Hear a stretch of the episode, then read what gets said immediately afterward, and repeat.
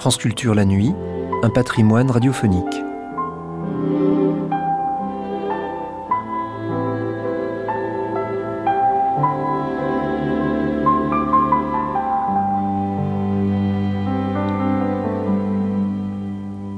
Elle n'est pas seulement un lieu de mémoire, elle pourrait servir de lieu, d'objet, à toutes les mémoires françaises. Ah, la mémoire johannique.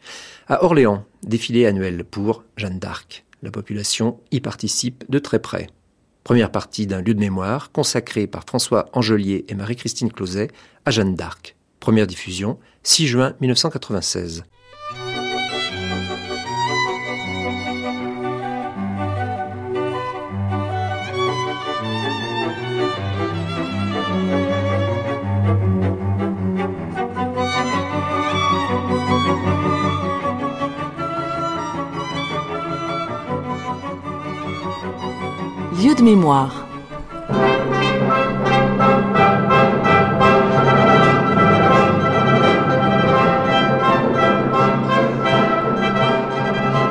Jeanne d'Arc.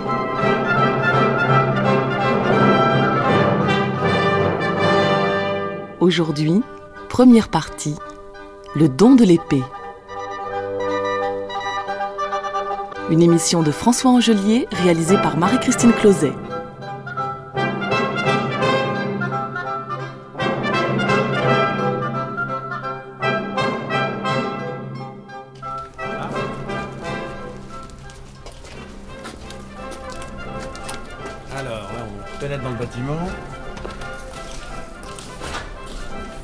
Dans la salle, allons-y.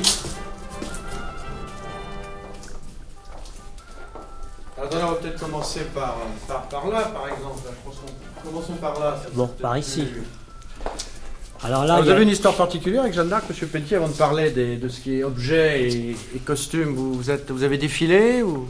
Bah, je suis les fêtes, je suis, j'accompagne Jeanne d'Arc. depuis quand? Bah, depuis, sais pas, depuis longtemps.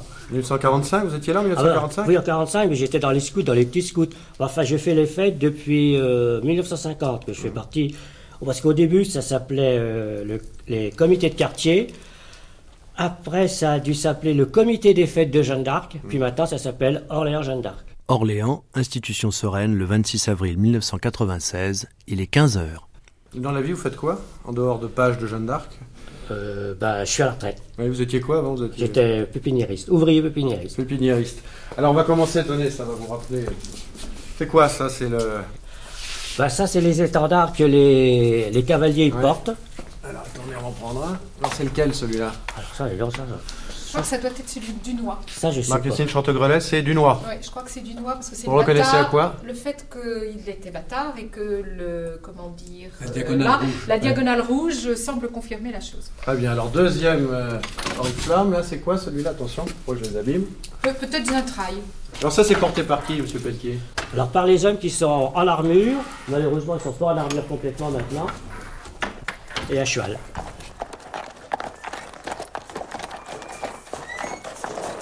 On est dans un coquillage C'est pas le temps des pèlerinages Chef Garde-nous sur la bonne route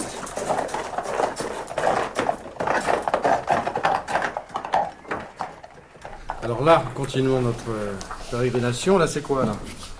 C'est les hommes d'armes qui suivent à pied. Alors là, si j'ose dire, ça devient très très sérieux. Ce sont les armures. Alors monsieur Pelletier, ce sont les armures de qui là? Alors des, enfin, des hommes d'armes, des hommes qui défilent avec les, les étendards que vous voyez là-bas. Alors qu'il y a plusieurs éléments dans l'armure, quels sont à peu près là Là, on Ouais. voit que vous avez assis les jambes, vous avez mis les bras Les sur la table. Il y a les casques là-bas, mais c'est parce qu'ils sont pas finis. Primitivement, les armures étaient louées à la maison Casgrain à Paris, si mes souvenirs sont exacts, après- laquelle maison Casgrain a été reprise par euh, Régifilm. Et puis euh, un jour, j'ai eu l'occasion de voir dans le journal qu'il y avait des armures qui étaient à vendre à Gien, un antiquaire de Gien qui vendait des armures. Alors je me suis déplacé et euh, nous avons fait affaire, si bien que nous avons un lot de 10 armures qui nous appartiennent et donc... euh, Sans problème de taille. Ah, c'est-à-dire, euh, oui et non, parce qu'il y a des fois, il y a peut-être une, que- enfin, une jambe ou un bras qu'on intervertit, mais d'une façon générale, non, ça- c'est standard.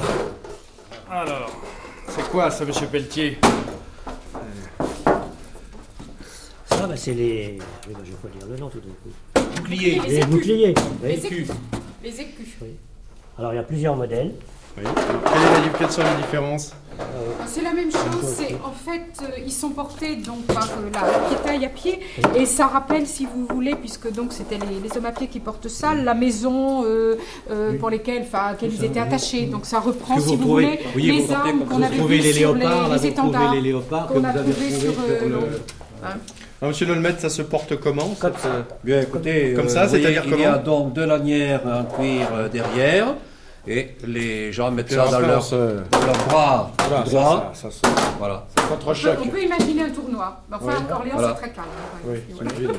Et alors par terre, on a des lances. Alors ça, c'est des lances de qui c'est c'est pas des lances, ça. Pas c'est- des lances. C'est des, ou des ou des, des ou des... Alors, Monsieur Lolmed, est-ce que les enfants de l'orphelinat jouent avec pendant l'année? Non, strictement interdit. Comment ça, c'est interdit vous C'est fortement déconseillé parce qu'il risquerait d'y avoir des blessures plus que graves. Ah bon? Parce qu'ils y joueraient trop sérieusement. Oui, certainement. Bien. Alors là, clou du spectacle. Je crois qu'ici, il y a également euh, l'étendard, c'est-à-dire l'étendard qu'elle portait à la... Enfin, pour, dire, pour galvaniser ou pour se faire voir, enfin voir que c'était que c'était elle. Mais Alors, le décrire? l'étend- Je crois, il semble, c'est Il y a le Christ, le Christ oui, en, avec, le Christ en avec- majesté avec deux anges, Deux anges. et Jésus Maria qui qui est est euh, un peu la devise de Jeanne d'Arc. Monsieur Pelletier, je pense qu'il il est temps d'aller euh, dans le cabinet secret pour euh, voir les deux clous du spectacle. Alors, où est-on là? Alors là, c'est dans la salle que l'on habille Jeanne d'Arc. On met Jeanne d'Arc en armure, ça serait bien. Alors, dans cette toilette, donc nous avons devant nous l'armure. Alors là, je crois que Claude Pelletier, euh, comment dire, tenait en main quelque chose qui est absolument Alors, Claude euh, Pelletier. important. Voilà. Expliquez-nous. C'est ça. Voilà. Alors Si- ça, c'est de la mousse. Parce que, euh, en général, l'armure, bah, les filles, c'est toujours plus fragile. hein. Ah bon Oui. Vous pensez Nous que Jeanne d'Arc est plus nous que lyre Non, j'ai dit les filles. Bon.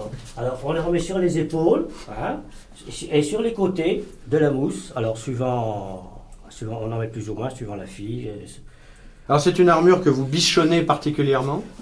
Euh, bah oui, Vous l'entretenez Oh. avec quoi ça, c'est du vernis qu'il y a dessus. Oui. Ça, C'est. Oula. Ça, c'est le casque. Montrez-moi le casque. un peu. Donc, vous, vous l'avez euh, fait briller avec quoi Non, c'est du vernis, C'est du vernis, on n'y touche pas. Et Jeanne d'Arc ne porte pas son casque. C'est un de ses pages qui le porte. Ah Elle oui. ne l'a pas sur la tête.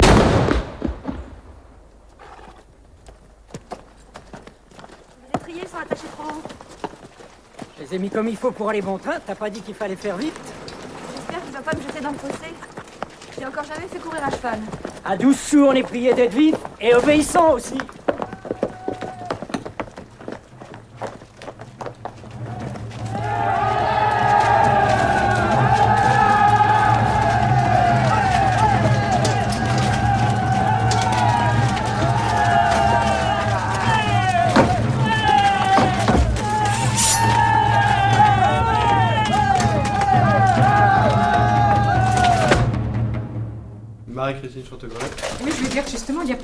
L'armure de Jeanne d'Arc comme Ah bon, souvent on le, on le pense. C'est-à-dire qu'elle essaye un bras d'une armure, une jambe d'une autre, le corps d'une autre, ce qui permet chaque année euh, qu'elle puisse trouver sa taille. Il n'y en a pas une standard. C'est Ah bah, important. sur mesure. Elle est habillée sur mesure. Jeanne d'Arc est habillée sur mesure.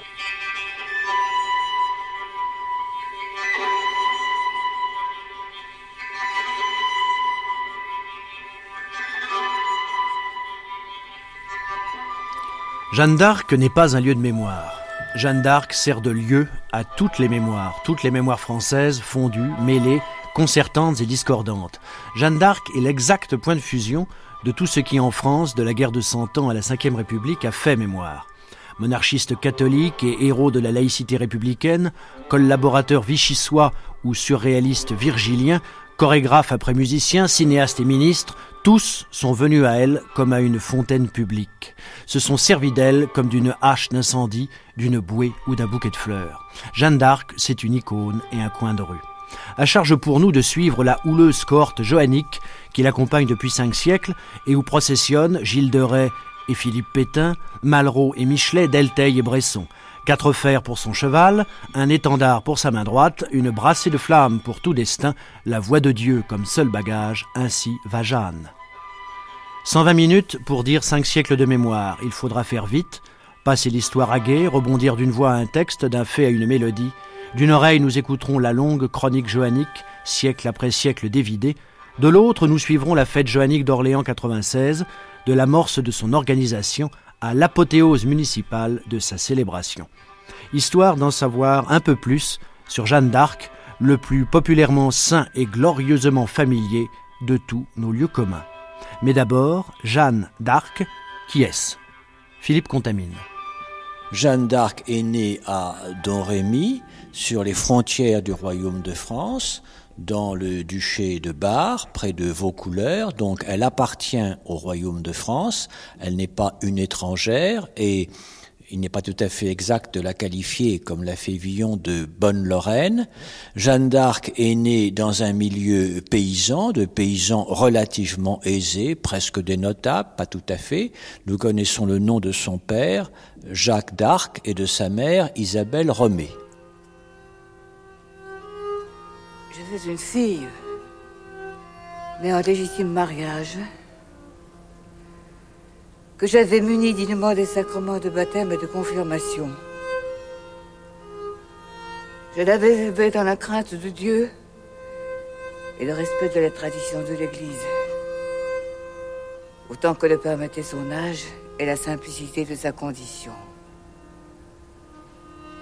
Si bien qu'ayant grandi au milieu des champs et des pâturages, elle fréquentait beaucoup l'Église et recevait chaque mois le sacrement de l'Eucharistie. Et se livrait aux jeûnes et aux prières avec grande dévotion et ferveur pour les nécessités alors si grandes où le peuple se trouvait et auxquelles elle compatissait de tout son cœur. Nous savons également que Jeanne d'Arc a commencé à avoir des voix et des visions aux alentours de 1425 et que elle a réussi à imposer son message à son entourage, non sans difficulté, et en particulier à convaincre Robert de Baudricourt, qui était le capitaine de Vaucouleurs pour le roi Charles VII et qui en même temps était un petit peu le représentant de Charles d'Anjou, de l'envoyer et de l'équiper euh, pour qu'elle puisse apporter son secours, un secours qu'elle considère comme divin, à Charles VII à un moment particulièrement critique de son règne. Alors elle quitte Vaucouleurs au mois de février 1429, elle gagne Chinon, elle parvient à rencontrer le roi Charles VII au cours d'une entrevue fameuse. Elle parvient à le convaincre, à soulever sinon son enthousiasme, du moins à renouveler son espérance. Et c'est ainsi que Charles VII, prudemment, l'a fait examiner par un collège de clercs, de théologiens à Poitiers, et ce collège conclut qu'il n'y a rien en elle de trouble ni de suspect et que non seulement il faut l'utiliser, mais encore que ce serait péché contre la Providence que de refuser ce secours.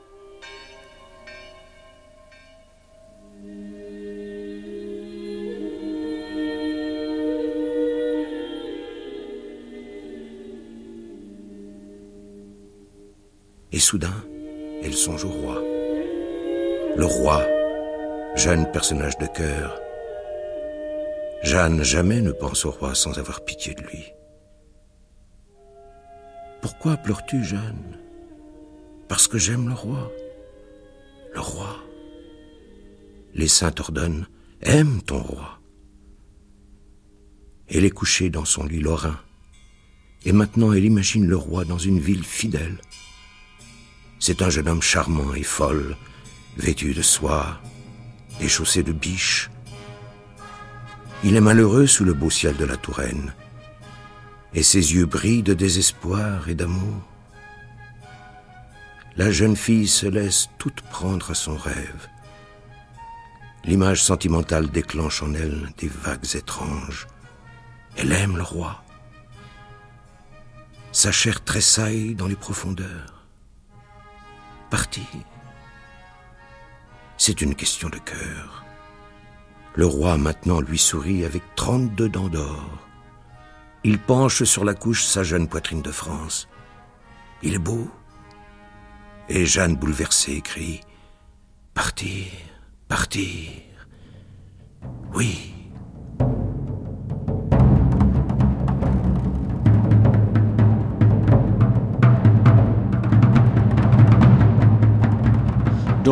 Elle est équipée par Charles VII aux frais du roi et à la fin du mois d'avril 1429, elle accompagne un convoi de ravitaillement destiné à la ville d'Orléans qui se trouve assiégée par les Anglais depuis octobre 1428. Et la situation de la ville d'Orléans est une situation relativement critique. On parle déjà, sinon de capitulation, du moins de négociation.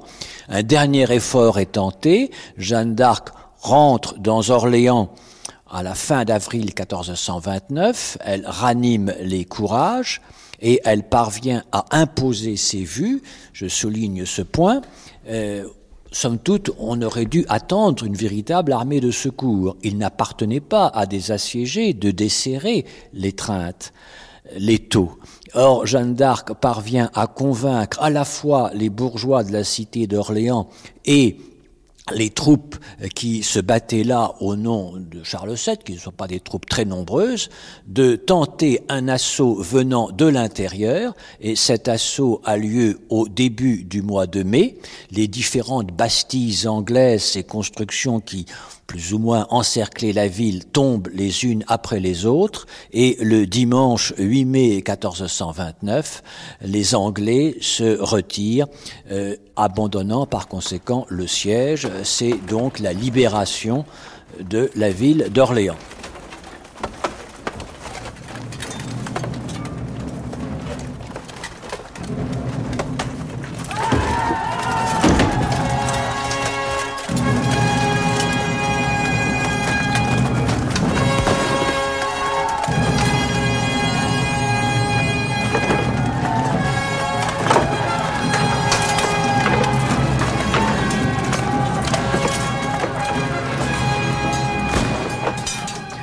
Après quoi, si nous poursuivons son histoire, très rapidement, euh, Jeanne d'Arc et euh, l'entourage militaire de Charles VII reconquiert les villes de la Loire. Il s'agit de dégager la Loire. C'est la prise de Beaugency, c'est la prise de Jargeau, c'est la prise de Main-sur-Loire.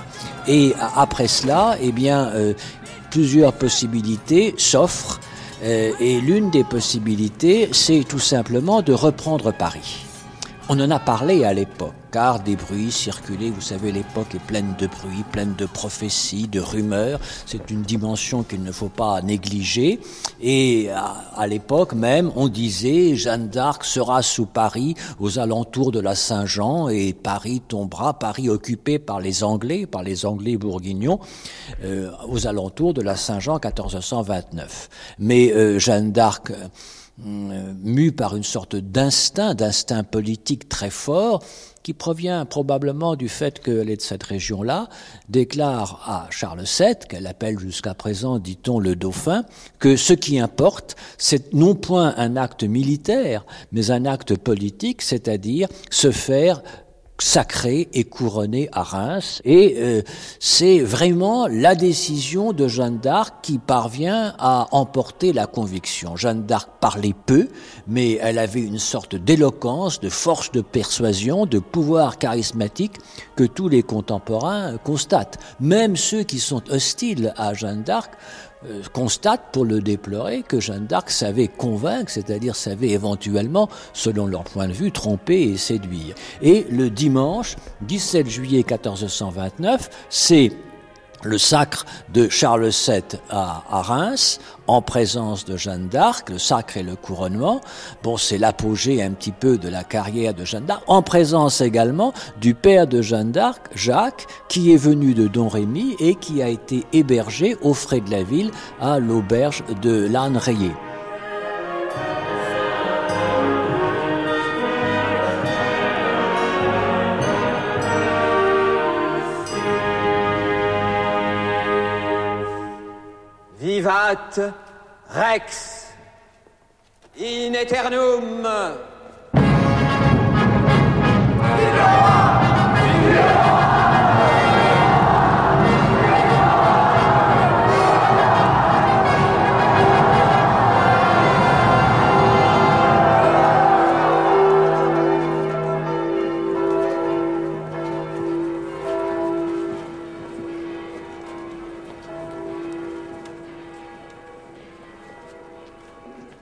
Jeanne, allons, relève-toi. Gentil roi, c'est fait. Le plaisir de Dieu est exécuté. Il voulait que je lève le siège devant la ville d'Orléans? Et que je vous amène en cette cité de Reims? Pour recevoir votre saint sacre. J'ai montré que vous êtes le vrai roi. Celui auquel le royaume de Dieu doit appartenir. Jeanne.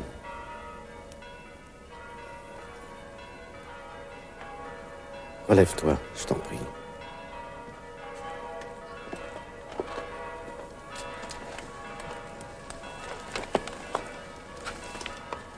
Et puis ensuite, c'est la marche sur Paris en zigzag.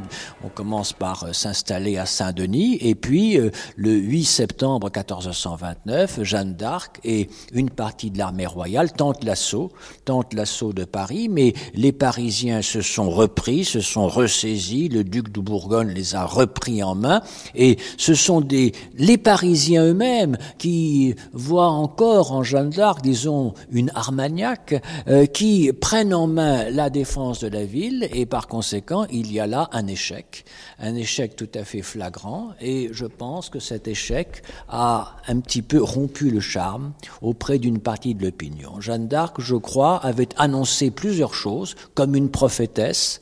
Ne pas oublier que Jeanne d'Arc finalement est une, une prophétesse qui euh, fait des prophéties claires, prenant par conséquent tous les risques, et d'autre part, euh, cette, ces prophéties, elle prétend les accomplir elle-même, et d'autre part, elle est annoncée par euh, des prophéties qui couraient le pays. Vous voyez par conséquent l'atmosphère.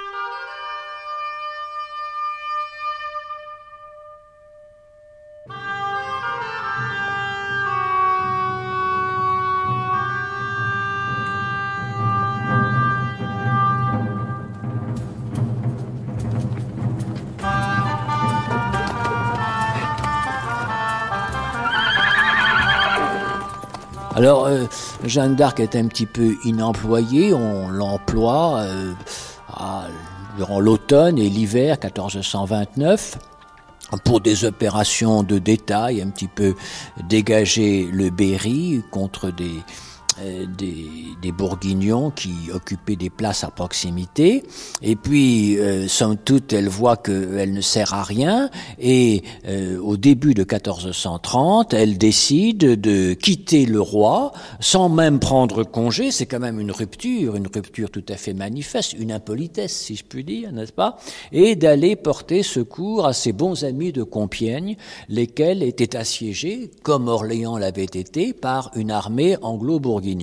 Donc il y a le siège de Compiègne, Jeanne d'Arc arrive à Compiègne et elle est faite prisonnière au cours d'une sortie.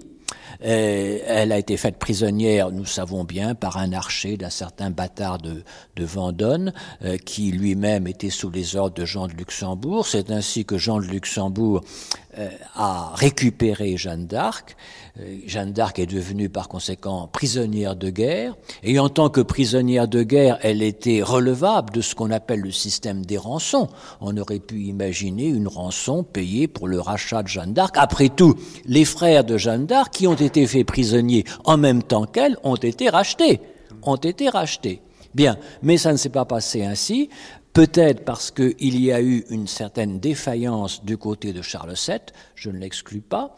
Peut-être aussi parce que euh, il y a eu l'intervention, disons, de l'Église, des théologiens, de l'université de Paris, euh, qui depuis longtemps considéraient que Jeanne d'Arc menait une action hérétique ou quasi hérétique, était suspecte d'hérésie. Par conséquent, il fallait la poursuivre. Et c'est ainsi que euh, l'évêque de Beauvais, Pierre Cochon, dans le territoire duquel Jeanne d'Arc a été faite prisonnière, a réclamé à Jean de Luxembourg Jeanne d'Arc. Jeanne d'Arc a été cédée à l'évêque de Beauvais, ou plus exactement au roi de France et d'Angleterre Henri VI, moyennant une indemnité de 10 000 francs à Jean de Luxembourg, et puis Henri VI l'a ensuite remise au clergé, et il y a eu le procès de Rouen.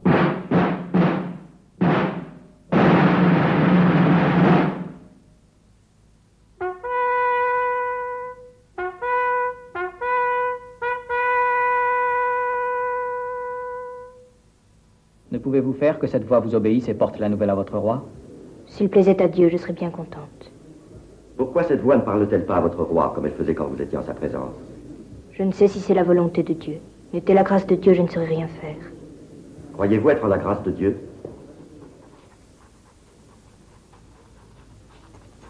Si je n'y suis, que Dieu m'y mette, et si j'y suis, que Dieu m'y tienne. Quand vous étiez encore chez vos parents, alliez-vous jouer et vous ébattre au champ avec les autres filles? Oui. Avez-vous gardé mémoire de certains arbres existant près de votre village? Il y avait deux réponses possibles. Oui, oui je suis en état de grâce. Pierre Bouton. Il y en avait une qui était toute simple. Et vous? Hein? Et cochon, on pouvait commencer par insulter cochon. J'ai l'impression, en réfléchissant bien, que c'est peut-être ce que j'aurais fait. Je l'aurais traité de salaud tout de suite et ça aurait été euh, réglé pour quelque temps.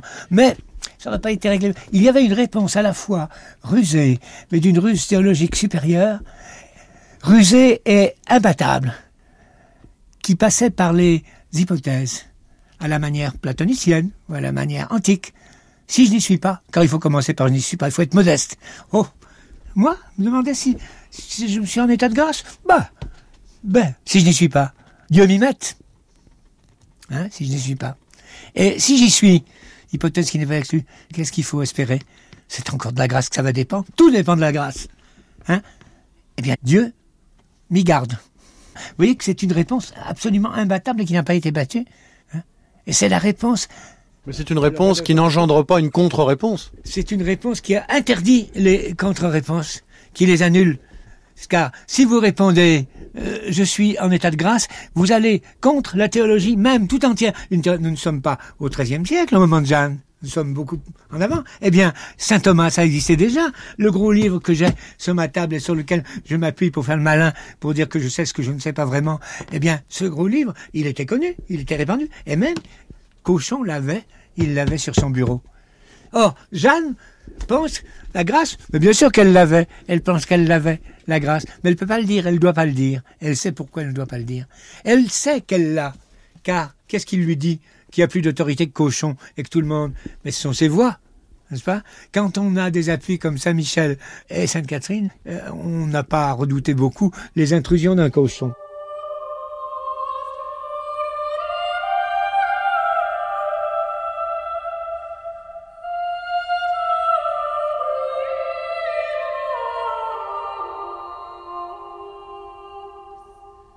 et dit que, dès l'âge de 13 ans, eut révélation de notre Seigneur par une voix qui lui enseigna à se gouverner, et pour la première fois, elle avait eu grand-peur. Et dit que la dite voix vint ainsi qu'à midi, en temps d'été, elle étant au jardin de son père, en un jour de jeûne, et dit que la dite voix vint au côté droit vers l'église. Et dit que la dite voix n'est guère sans clarté, laquelle est toujours du côté de la dite voix. Dit outre que la dite voix, après qu'elle l'eut ouïe par trois fois, elle connut que c'était la voix d'un ange. Dit ainsi que cette voix l'a toujours bien gardée.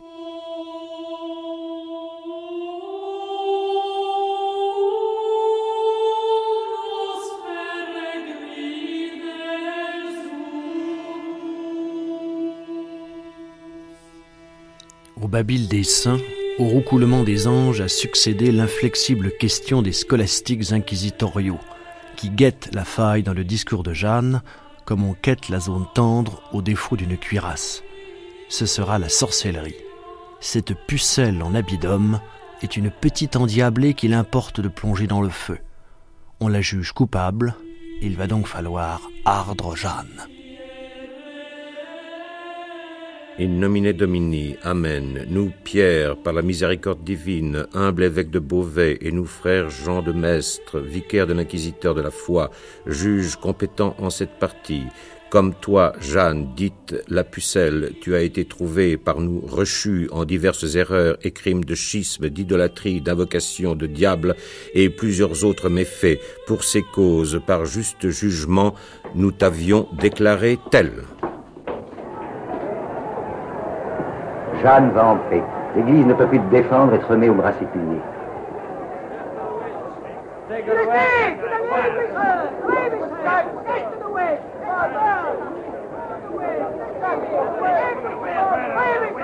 Nous admonestons tous Jeanne de penser au salut de son âme en faisant pénitence et en assumant une vraie contrition. Croix en roi mourrai-je ici. Je requiers pitié à tous, tant de mon parti que du parti adverse. Qu'ils veulent prier pour moi. Je pardonne le mal qu'on m'a fait. Nous, par la miséricorde divine, évêque de Beauvais, disons et décrétons que tel un membre pourri, pour que tu n'infestes pas aussi les autres membres, tu dois être rejeté de l'unité de l'Église, retranché de son corps, livré à la puissance séculière. Et nous te rejetons, retranchons, abandonnons, priant toutefois la même puissance séculière de modérer envers toi sa décision, en deçà de la mort et de la mutilation des membres. Demande à voir la croix.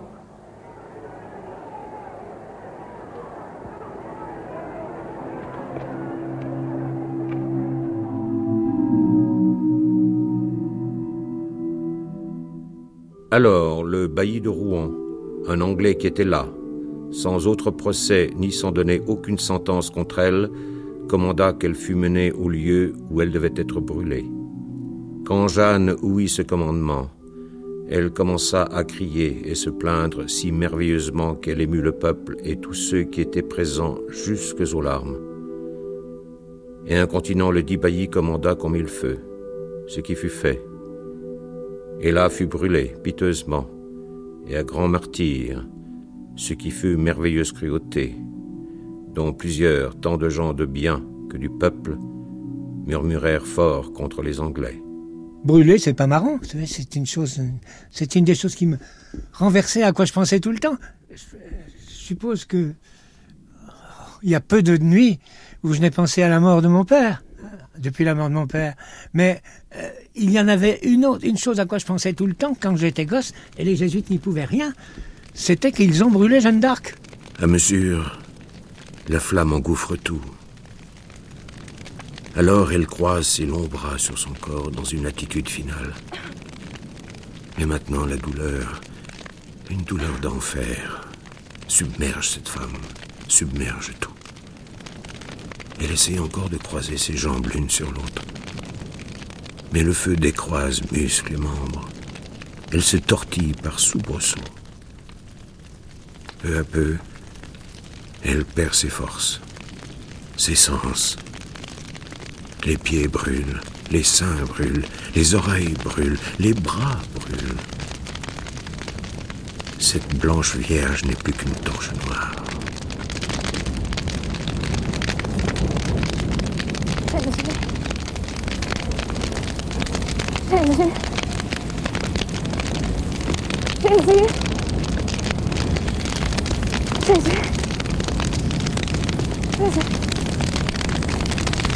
Jésus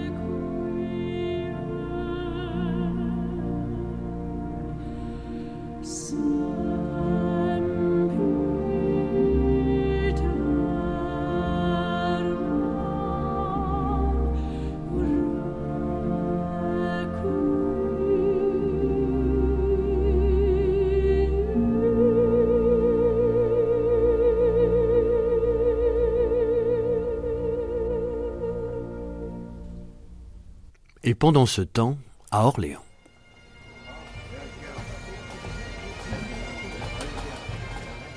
Les fêtes de Jeanne d'Arc durent en fait depuis euh, le 8 mai 1429.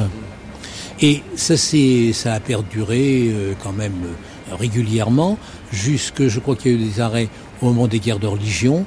Il y en a eu aussi sous la Révolution. Et puis euh, après, euh, c'est Napoléon, enfin Napoléon, c'est Bonaparte, premier consul, qui a euh, rétabli les, les, fêtes de Jeanne d'Arc à, à, Orléans. Pratiquement, c'est la, la, la, guerre de 14-18 qui en fait a, a, unifié tout cela. Et on peut dire que maintenant, les fêtes de Jeanne d'Arc sont civiles, militaires et religieuses, et que les trois composantes euh, vraiment marche la main dans la main pour essayer que de donner d'Orléans une image, je crois, qui, qui, doit être unique parce que c'est très rare de voir euh, une collaboration aussi pleine, aussi entière que cela.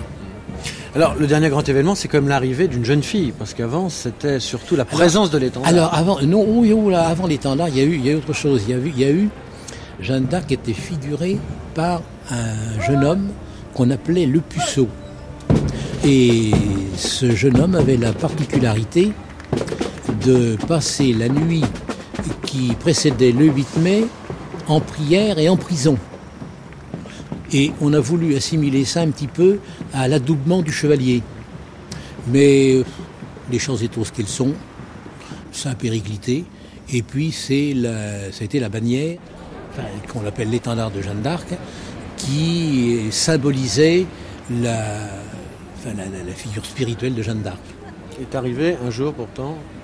Alors est arrivé un la jour. jeune fille. Voilà. Alors il y a eu une, une, figuration de jeune fille en 1912 et en 1913. Ensuite après il y en a eu une en 1929 et les figurations donc de, ces, de, de Jeanne d'Arc, elles ne participaient pas au défilé traditionnel du, du 8 elles s'étaient intégrées dans une sorte de défilé euh, reconstitution historique, alors où vous aviez des, on faisait défiler des, machines de guerre, genre Onagre, genre euh, etc. Enfin, il y en avait tout ce que l'on voulait, mais et ce n'est qu'en 1945 que donc le, le, papa de Madame euh, Dupont, enfin Lucet Dupont, a eu cette idée, je pense une idée qui était remarquable, de faire figurer Jeanne d'Arc par une jeune fille. Mais effectivement, il y a eu des, problèmes avec le clergé, surtout, qui était vraiment contre cela et parlait de, en parlant de la jeune fille, la fille en fer.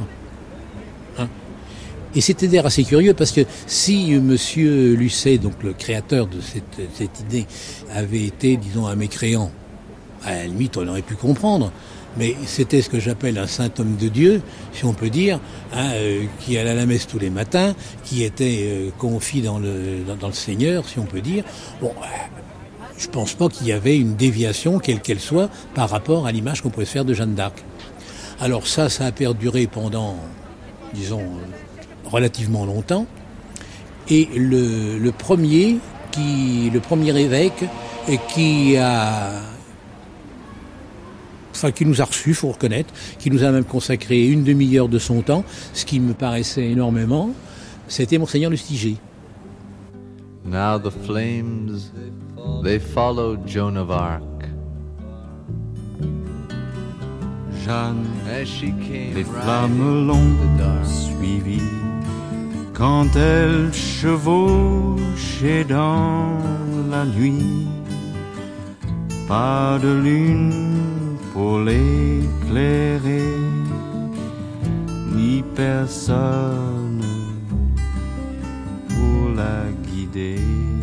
Et pendant qu'Orléans cherche une Jeannette et apprête sa fête, continuons notre marelle historique.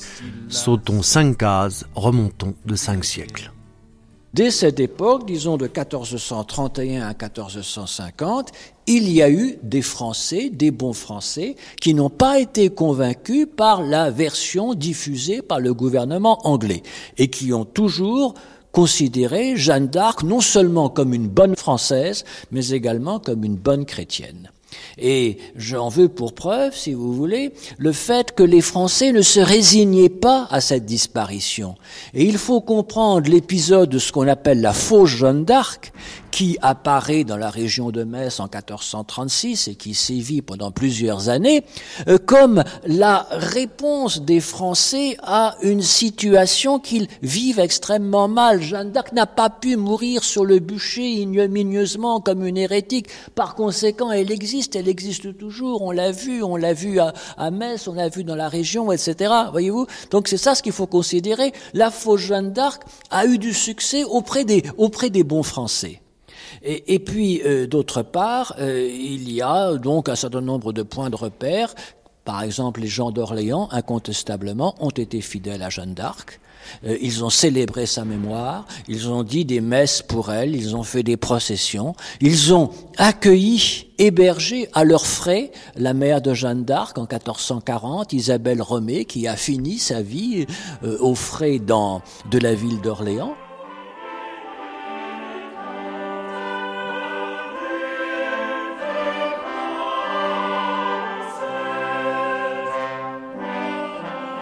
Le procès a été rouvert, c'est ce qu'on appelle le procès de réhabilitation, le procès d'absolution, le procès de l'innocence de Jeanne d'Arc ou encore le procès de la nullité de la condamnation. Alors c'est un procès de caractère, si vous voulez, privé, où la dimension politique est absente. Ça n'est pas Charles VII qui rouvre le procès, c'est la famille de Jeanne d'Arc qui demande à un autre tribunal de laver la petite pucelle de toutes les accusations qui se sont terminées sur le bûcher d'Orléans. Alors, le procès de réhabilitation, qui est un procès tout à fait fascinant, à la différence du procès de condamnation, où il y a un dialogue entre Jeanne d'Arc et ses juges, c'est à base de déposition. Alors ces dépositions, au nombre de plusieurs dizaines, à Paris, à Rouen, à Orléans, avec euh, une enquête en Lorraine, etc., permettent évidemment de façon un petit peu enjolivée, inévitablement enjolivée, de restituer quantité de détails sur la vie de Jeanne d'Arc et en particulier sur sa prime enfance, sur son enfance, sur sa jeunesse.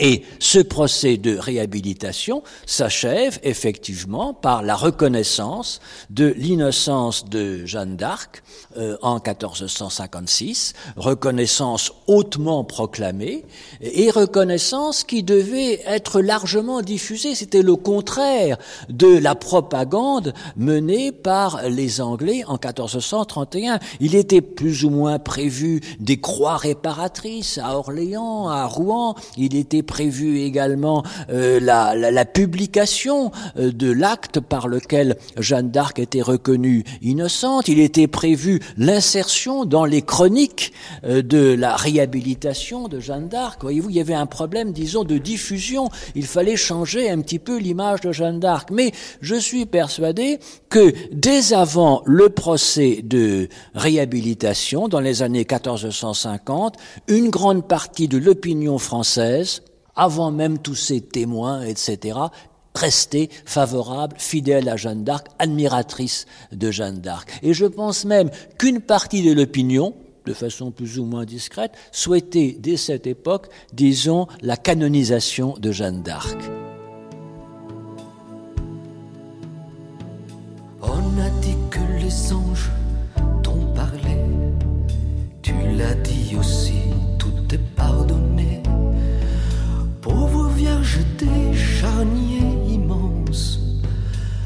Sourire tu inventé la France, ne le regrette pas, ne le regrette plus. Il importe donc aujourd'hui de donner à Jeanne d'Arc une juste réincarnation. On scrute les frimousses sur les photos de classe, on regarde vivre l'enfant, on évalue son dévouement et Jeanne retrouvée, on la fera pèleriner au lieu joannique, puis au cours d'une cérémonie nocturne, on la scindra de son épée. Yves Chantegrelet. J'ai écrit en fin d'année à tous les établissements scolaires privés et publics de la ville d'Orléans et pour leur demander de me faire parvenir des candidatures de jeunes filles qui répondent aux conditions et pouvant briguer le titre de Jeanne d'Arc.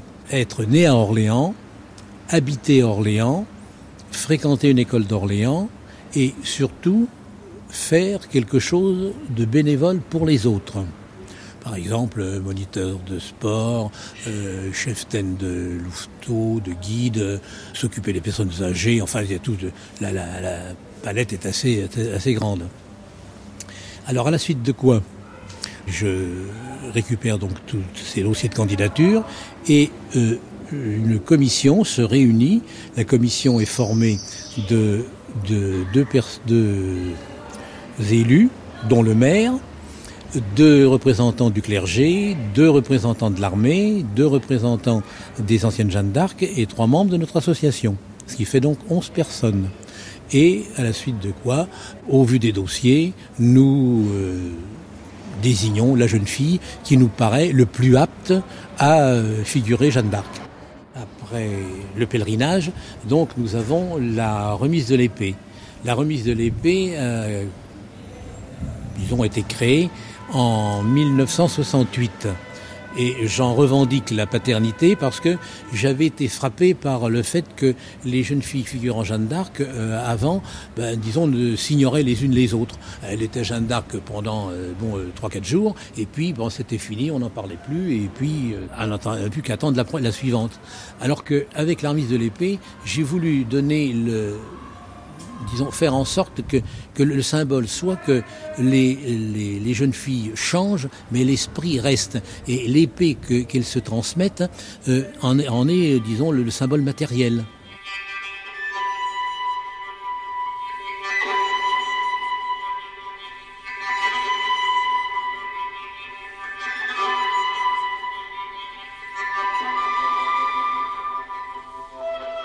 Laissons encore quelques minutes l'épée de Jeanne bouillir d'impatience dans son fourreau et rouvrons l'épée livre de la chronique. Même pour Jeanne d'Arc, il y a des siècles creux. Trois longs siècles de tiédeur sans ferveur réelle ni enthousiasme militant, 16e, 17e et 18e siècle. Rien de notable n'était ce casseur d'assiettes d'Arouet, ce renard de Voltaire qui décoche à le briser dans notre vitrail national une volée de vers goguenards et de scènes comiques. Y a-t-il eu sacrilège? Jérôme Vercruyss. Oh, très très très peu. Il y a là une peinture de, entre autres, de la brave Lorraine qui est ce qu'on pourrait appeler une fille de village, pas très dégourdie, et qui croit entendre euh, des voix célestes et, et bon, étant encouragée par, euh, par le clergé et d'autres personnages, elle se dirige vers la cour où finalement elle obtient audience, euh, se fait reconnaître et conduit les Français à la victoire d'ailleurs. Mais là où, où, le côté, disons, un peu plus euh, libertin apparaît, c'est que l'enfer s'est rendu compte que la France risquait d'être sauvée par le ciel et l'enfer met alors euh, en jeu tout, son, arsenal de séducteurs, euh, d'affaires diaboliques pour tenter de, de troubler la sainte et de lui ravir sa vertu. Parce que l'enfer est persuadé que si Jeanne d'Arc perd sa qualité virginale, la France perdra. Et que par conséquent, euh, la France doit perdre parce qu'elle est une nation catholique, etc. Oui, c'est aller un peu loin. Il y a évidemment dans certaines tentations diaboliques, euh, je ne dirais pas des passages osés, il ne faut pas être euh, particulièrement végueule, on a fait mieux depuis lors, mais dans les versions pirates, par contre, là, certains manipulateurs de textes ont introduit des scènes complètement graveleuses euh, euh, assez obscènes et qui ont été mises sur le compte de Voltaire alors que le brave Voltaire en question n'en avait jamais écrit la moindre ligne. Euh, la première chose que Voltaire avait en tête, c'était, de s'amuser, d'écrire une histoire sur cette brave Lorraine dont il estimait qu'il s'agissait d'une fille de campagne, disons manipulée par des gens plus adroits et euh, croyant entendre des voix. Donc là, euh, pour Voltaire, euh, un message céleste est exclu. C'est exclu. Voltaire ne croit pas à l'intervention divine dans l'histoire des hommes.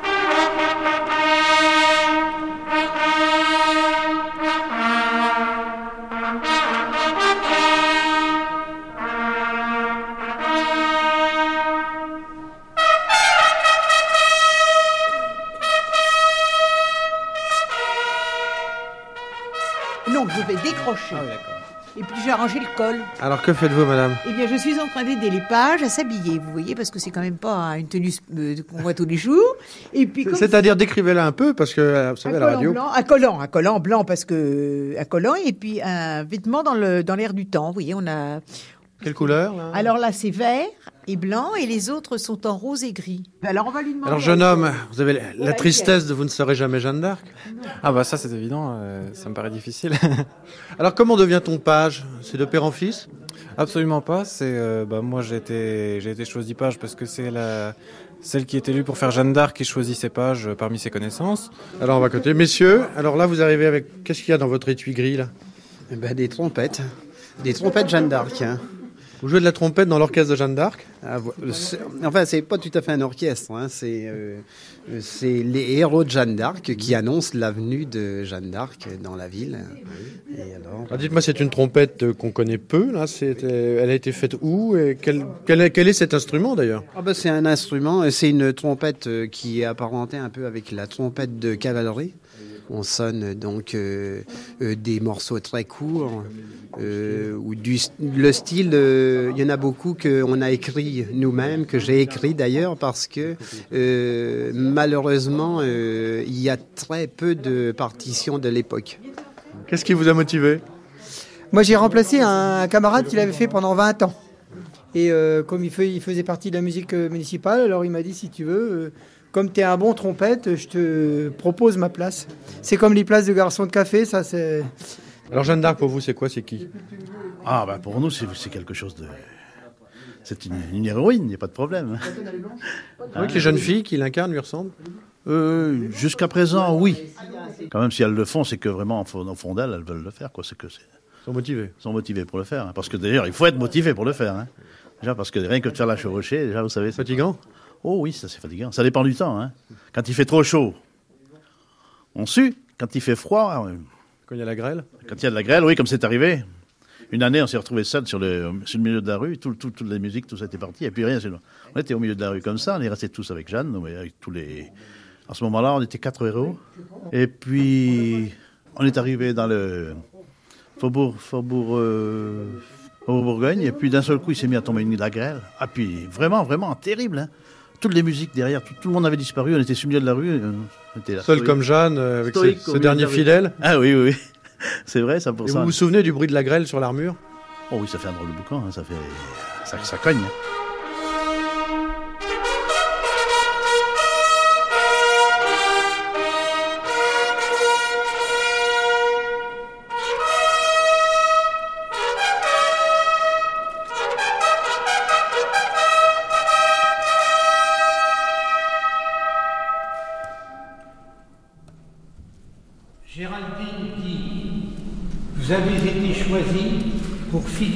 Jeanne d'Arc, héroïne nationale et libératrice d'Orléans à nos prochaines fêtes. Acceptez-vous cette mission? J'accepte. L'épée que vous allez recevoir dans un instant et dont vous serez la gardienne pendant un an en sera le symbole.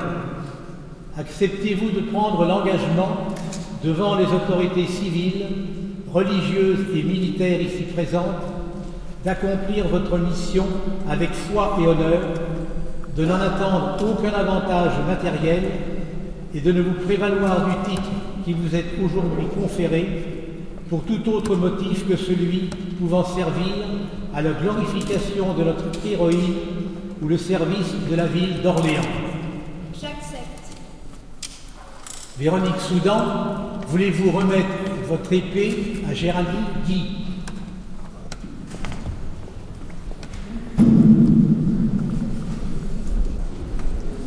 Puisque tu seras Jeanne d'Arc aux fêtes de cette année, je te confie l'épée aux cinq croix. Rappel de celle que Jeanne d'Arc fit prendre à Sainte Catherine de Fierbois et qu'elle porta dans les combats sans jamais la souiller de sang. Que ce soit la fierté de ta vie de l'avoir reçue pour représenter Jeanne aux yeux des Orléanais et de leurs hôtes. Qu'elle te garde de la vaine gloire et t'aide à reporter à celle qui nous vint de par Dieu les applaudissements et les vivats dont tu seras entouré.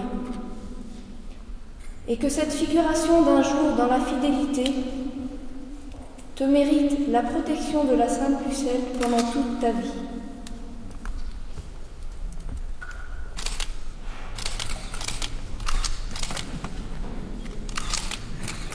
Je reçois cette épée avec ferveur, sachant bien que la voir aux côtés me constitue dans un rôle qui me dépasse.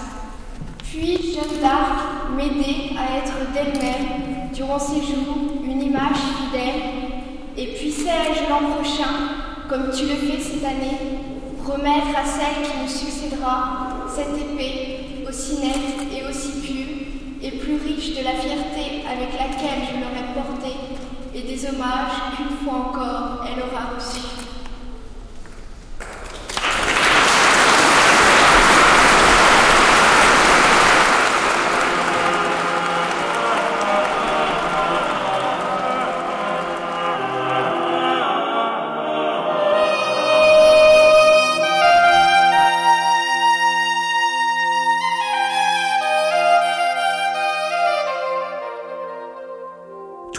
Du haut du firmament, une femme se mit à descendre, de nuage en nuage. Surgie du vent et de l'espace formée de vapeur et de rêve, elle glissait dans la dorure et les roses du matin. Elle avait l'air de se laisser choir à travers l'atmosphère épaisse, dans le sens de l'attraction universelle, et ses yeux lointains considéraient Jeanne d'Arc dans les profondeurs des Vosges lorraines. Elle s'approchait avec une vitesse proportionnelle au carré de la distance et bientôt elle flotta au-dessus de la prairie.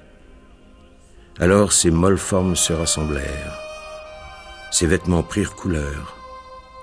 Elle se posa au-dessus de Jeanne, sur le mirabellier, les pieds dans la fourche, le dos appuyé à la maîtresse branche.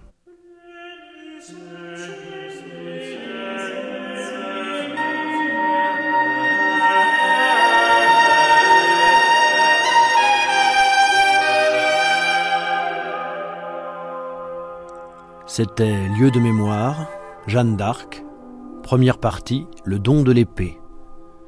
Extrait du procès de condamnation et texte de Joseph Delteil, lu par Jean-Marc Bory, avec les voix de Claude Pelletier, Yves et Marie-Christine Chantegrelet, Guy Lolmed, Philippe Contamine et Pierre Boutan.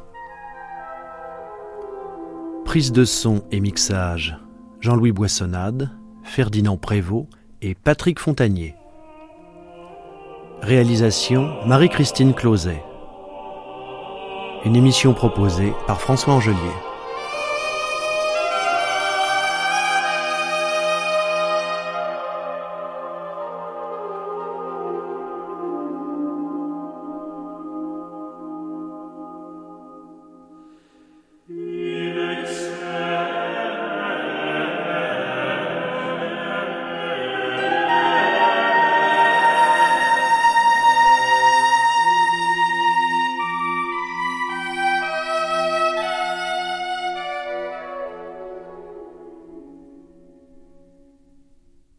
Cette émission a été diffusée pour la première fois sur France Culture le 6 juin 1996.